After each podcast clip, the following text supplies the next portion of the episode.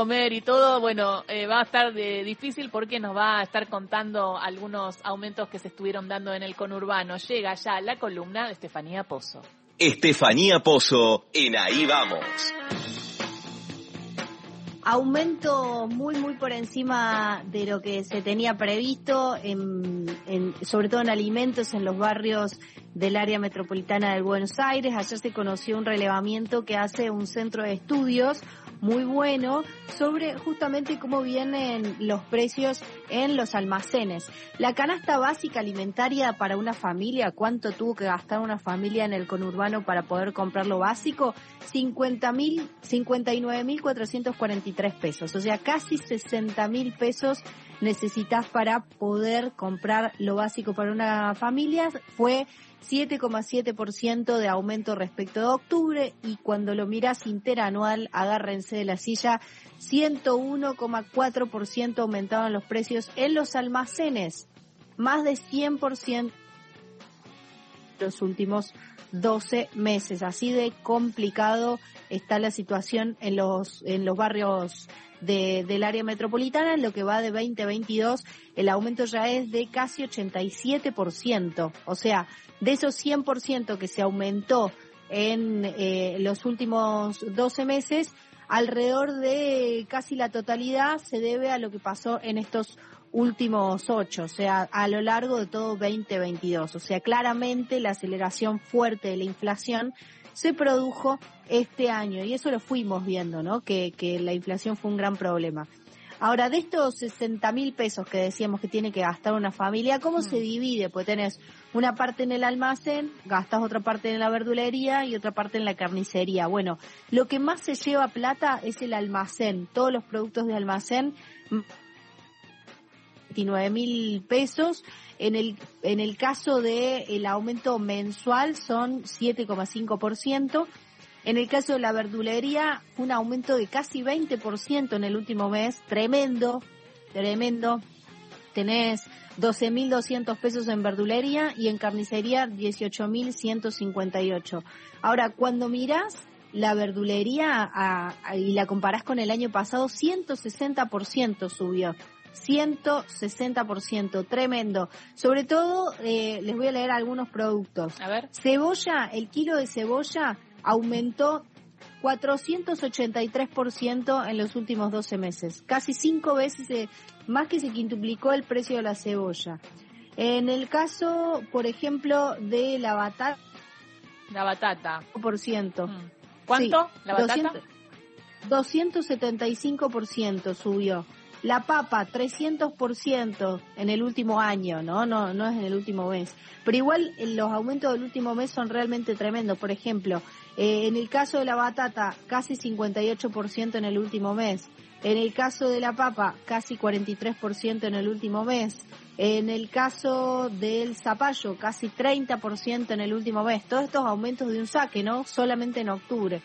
Em, y cuando eh, miras Sí, eh, esto se le complica al ministro de Economía que pretende un 4% de inflación en todos los productos y acá hablamos de productos eh, primarios, ¿no? Como, como son las verduras. Acá hablamos de algo que no está en ningún tipo de acuerdo de precios, que no tiene ningún tipo de incidencia del gobierno nacional porque está completamente atomizado que es verdulería y que es carnicería también, ¿no? Porque en carnicería puede incidir en los acuerdos de precio de cortes cuidados que están en los grandes supermercados, pero no llegan a las carnicerías y acordamos, recordemos que gran parte del consumo, alrededor del 80% del consumo, sale de las carnicerías, no sale, o va a las carnicerías, no sale de los supermercados. Así que ahí también hay que, hay que tener una lectura. Así donde puede incidir en esto eh, de los acuerdos de precios, ahora te cuento cómo vienen las conversaciones, es en eh, los productos de masivos, empaquetados, podemos decir así, que de alguna manera llegan a los supermercados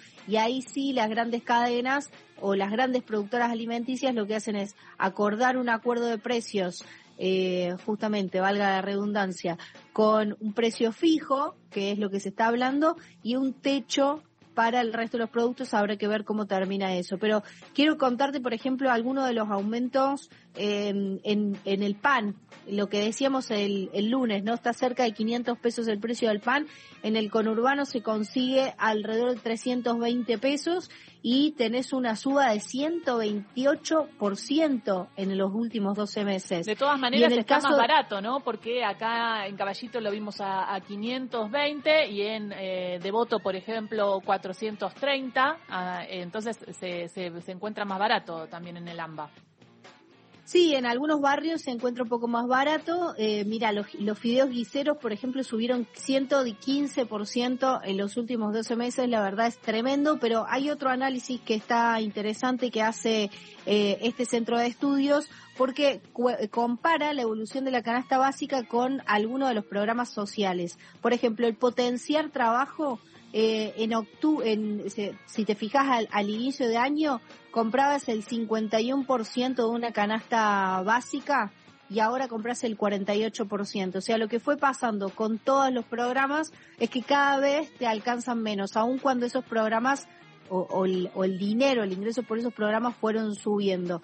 Eh, para cerrar el tema del acuerdo de precios, todo indica, según cuentan en el gobierno y fuentes del sector, que podría anunciarse esta semana, va a contemplar acuerdo de precios fijos, fijados durante 120 días, que comenzaría a regir en diciembre y que eh, habrá que ver de qué manera, insisto, se acuerda con el resto de los productos este techo del 4%, porque esa era la intención del gobierno. Mucho no está trascendiendo, pero sí lo que dicen desde distintos sectores o distintas fuentes del sector es que esta semana misma podría haber alguna novedad sobre el acuerdo. Había un trascendido hoy que hablaba del ministro de Economía, Sergio Massa, como uno de los candidatos al BID, al Banco Interamericano de Desarrollo. ¿Qué hay de eso?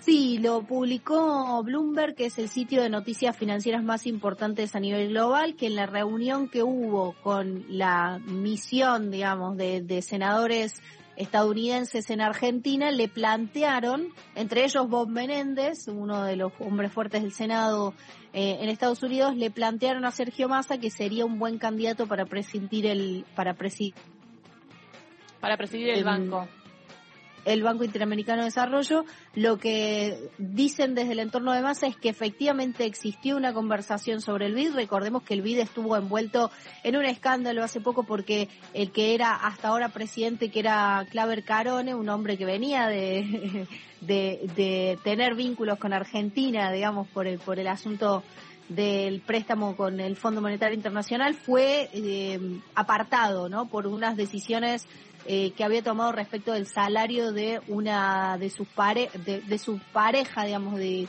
eh, se metieron un poco en la vida personal, la verdad, de Claver Carone, pero lo que terminaron argumentando es que le aumentó mucho el salario y por ese motivo es que lo terminan apartando, por la manera en la que se manejó con eso. Bueno, eh, Claver Carone, que había tenido una cierta cercanía a Sergio Massa, fue apartado y quedó el vida ahí dando vueltas con cuál va a ser eh, su nueva eh, conducción. Le plantearon supuestamente a Sergio Massa esto, eso dice Bloomberg. Desde el entorno de Massa dice sí, efectivamente existió esa conversación sobre el BID, pero no se habló sobre la presidencia de, del BID ni sobre la posibilidad de que Massa vaya allí, eso dicen desde aquí. Eh, las candidaturas se cierran el viernes. La verdad no da la sensación de que Massa con el lío que hay en Argentina se vaya, pero bueno, nunca se sabe, el viernes se confirmará que efectivamente eso no es candidato. Gracias, Estefanía. Beso grande. De nada. Estefanía Pozo pasó por ahí, vamos. Atravesamos las primeras horas del día con la información fundamental. Ahí vamos.